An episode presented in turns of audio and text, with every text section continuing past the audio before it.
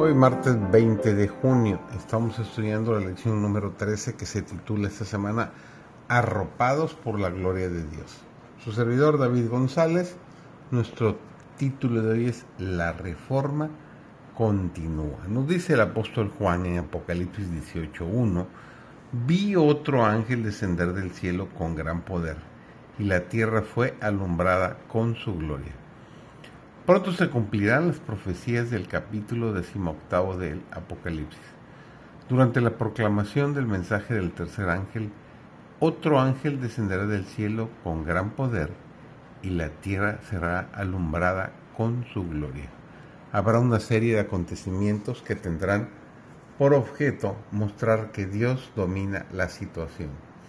La verdad será proclamada en un lenguaje claro e inequívoco a nosotros como pueblo nos incumbe preparar el camino del Señor bajo la dirección de su Espíritu Santo.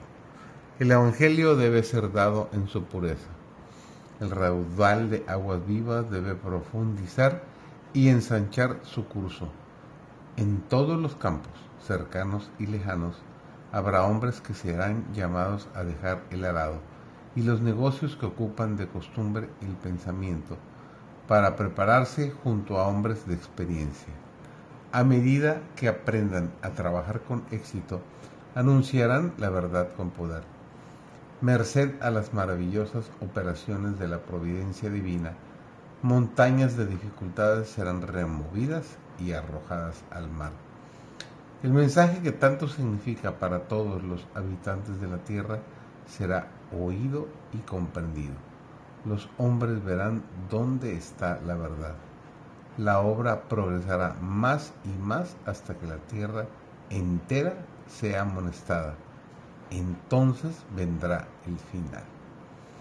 Cuando alguien está realmente convertido, siente un ardiente deseo de llevar a otros de las tinieblas del error hacia la luz admirable de la justicia de Jesucristo el extraordinario derramamiento del Espíritu de Dios que iluminará toda la tierra con su gloria, no se producirá mientras no haya un pueblo instruido en la verdad, que conozca por experiencia lo que significa ser colaboradores juntamente con Dios.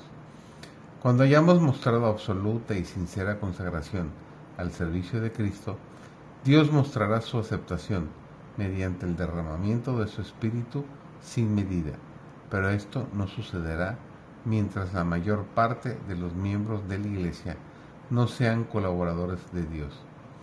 El Señor no puede derramar su espíritu cuando el egoísmo y la complacencia con la propia conducta son tan manifiestas.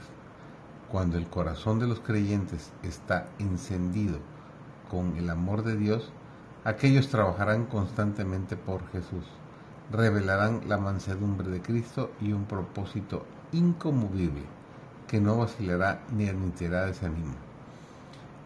Dios empleará hombres humildes en el desempeño de su obra, pues hay una enorme villa que requiere obreros. Cuanto más cerca de Dios han andado los creyentes, más clara y poderosamente han testificado del amor de su Redentor y de su gracia salvadora. Los hombres y mujeres que a través de largos siglos de persecución y prueba han gozado de una gran medida de la presencia del Espíritu en sus vidas, se han destacado como señales y prodigios en el mundo.